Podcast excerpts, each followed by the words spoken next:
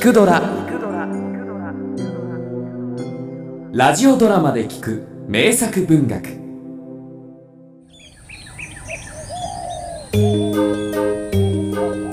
リップ・バン・ウィンクル。ワシントン・アービング。ハドソン川を望むカッツキル連山には昔から魔物が出ると言われていました。そしてこの地方がイギリスの植民地だった頃山の麓の村にリップ・バン・ウィンクルという正直者が住んでいました。彼は大変な共済家でした。ある晴れた日彼は妻の雷から逃れるため猟銃を持って山に入りました。ええ少し歩きすぎたかな。暗くなってきたしそろそろ。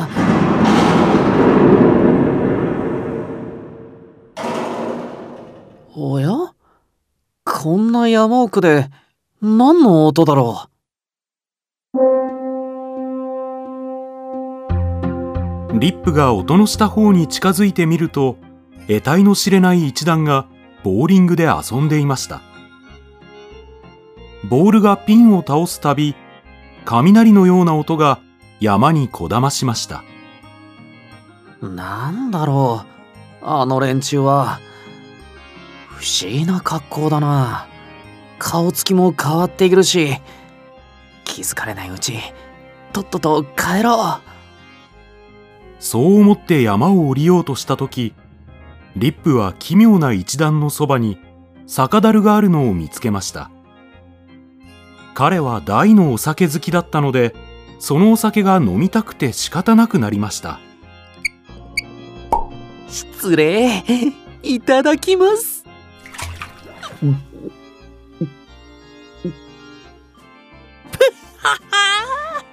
極上のジンだ。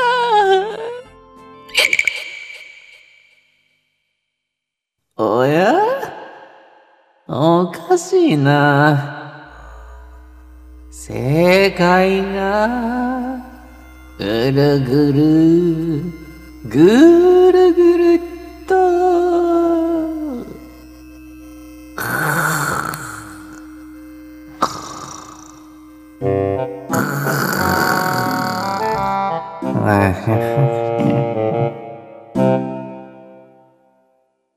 リップは深く長い眠りにつきました。やがて目を覚ました時周りには誰もいませんでした。しまった。酔っ払って寝ちまった。かみさんに怒られる。えーと領事はあった。あれ？霧でも出たのか？錆だらけじゃないか。リップは急いで山を降りました。お酒がまだ残っているのか体が思うように動きません。ようやく村に入ると何人かの男女とすれ違いました。しかし彼らは全員リップの知らない人たちでした。新しく引っ越してきたのかな？わざわざこんな田舎に。物好きだなそんなことを考えているうちリップは自分の家に着きました。彼は妻に怒られるのを覚悟しそっとドアを開けましたが家の中には誰もいません。それどころかどの部屋も荒れ放題でまるで廃屋でした。かみさんは娘はどこだ？誰か知ってる奴はいないのか？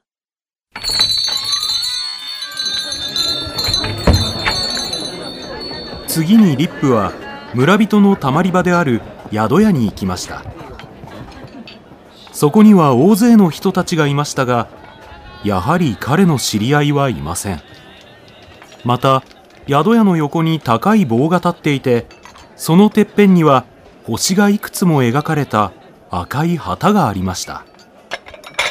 おやはじめまして。隣村からいらしたんですか？遠くから大変でしたね。おじいさんは誰に投票するんです？連邦派ですか？民主派ですか？おじいさん？いえ私はまだそんな年では。リップが首を振った時壁にかけてある鏡が見えましたそうしてそこにはな、なんだ？このひげは？真っ白なあごひげを垂らしシワだらけの顔の老人が映っていました。し失礼ですがニコラス・ベダーさんはどこにいますか？ベダーじいさん？確か15年くらい前死にましたよ。死んだ？ならブロム・タッチャーは？私が子供の頃軍隊に入ったそうです。帰ってこないところを見ると戦死したのかもしれません。バンバメルは小学校の校長だった。ああその人は聞いたことがあります。昔戦争に行って手柄を立てて今では国会に出ているそうです戦争？国会？何のことだ？そそれじゃあリップバンウィンクルという人を知っていますか？リップバン？あ あその人は確か。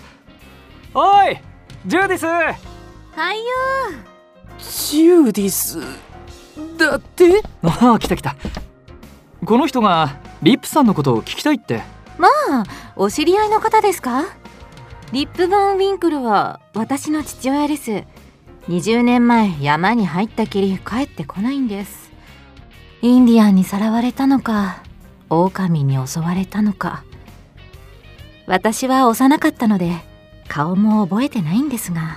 ででは神さんあいやあなたのお母さんはどこに？母さんは最近亡くなりました。怒りっぽい人でね。些細なことでカッとなって。脳の血管が切れてしまったんです。そそうか。それは残念。ジューディスやわからないかね。私はお前のパパだよ誰か若かった頃の私を覚えていませんか？すると一人の老婆が名乗り出て彼がリップバンウィンクルであることを認めました。やがてこの不思議な出来事は村中に知れ渡りリップを知る老人たちは彼との再会を喜びました。そうしてリップの娘は彼を彼女が夫と暮らす新しい家に連れて帰り一緒に暮らすようになりました。その日私は山奥で雷鳴が轟くような音を聞きました。草木を分け入って近づいてみると見たこともない格好をした得体の知れない連中がボーリングをしていました。その後リップは人々に自分の体験を聞かせたちまち人気者になりました。そうしてこの界隈の共済家たちは人生にやるせなさを感じると誰もがリップバンウィンクルが飲んだ酒をぐっと飲んで自由になりたいと願うのでした。